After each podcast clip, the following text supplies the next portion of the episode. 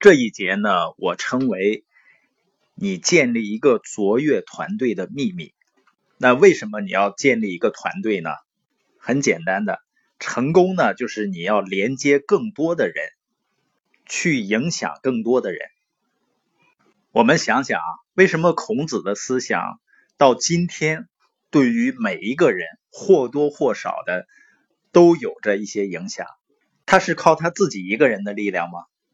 不是的，他把他的思想传承给三千个弟子，然后通过三千个弟子辐射给更多的人。任何一个领域有所成就的人，他做事情的第一步，首先是建立一个团队。那怎么建立起来你的团队呢？就是我们今天要谈到的创造被动收入的其中一个规则，就是。你要给予人们想要的东西，你帮助越多的人得到他想要的东西，你就会得到你想要的。这个规则是不是很简单啊？也很容易理解。但是我们在生活中往往忘了按这个规则去做事情。我们经常是要给到人们我们想给他的东西，而不是给到人们他想要的东西。我在家的时候呢，经常会在二楼去处理一些事情。偶尔呢，我会听到孩子在楼下玩闹的声音，我就会下楼呢去找到孩子。我会跟孩子说：“让爸爸抱抱，让爸爸亲亲。”往往这个时候呢，我发现小娃娃呢并不是那么乐意。那是不是这个孩子跟爸爸不亲呢？实际上是什么呢？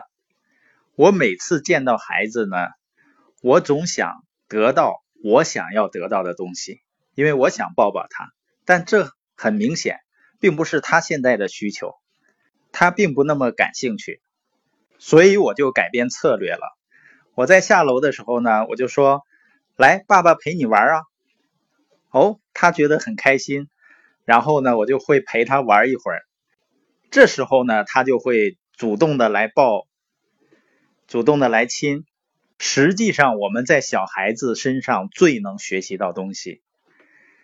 那意味着，当你关注别人的需要，而不是自己的需要的时候，这才是符合人性的。也就是你要给到别人想要的东西，而不是给到别人你想要给他的东西。卡耐基也说呢，你让一个人心甘情愿的做一件事情，最好的方法就是给到他想要的，这样人们才能够持续的去做事情。你说不是啊？你像父母为孩子做事，他就是不求回报的。实际上呢，父母得到了回报，就是孩子的爱。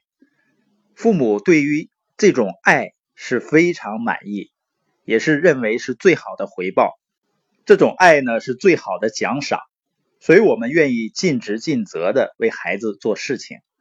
这也是你跟别人交流能够影响到别人的最大的秘密，就是帮助人们找到他真正想要的是什么。因为很多人呢已经慢慢的忘记了自己内心真正想要的东西是什么了。另外呢，我们把别人的需要放在首位，它是符合人性法则的。你遇没遇到过很多做微商的朋友啊？你加了他好友，或者他加了你好友以后呢，他就开始发广告了。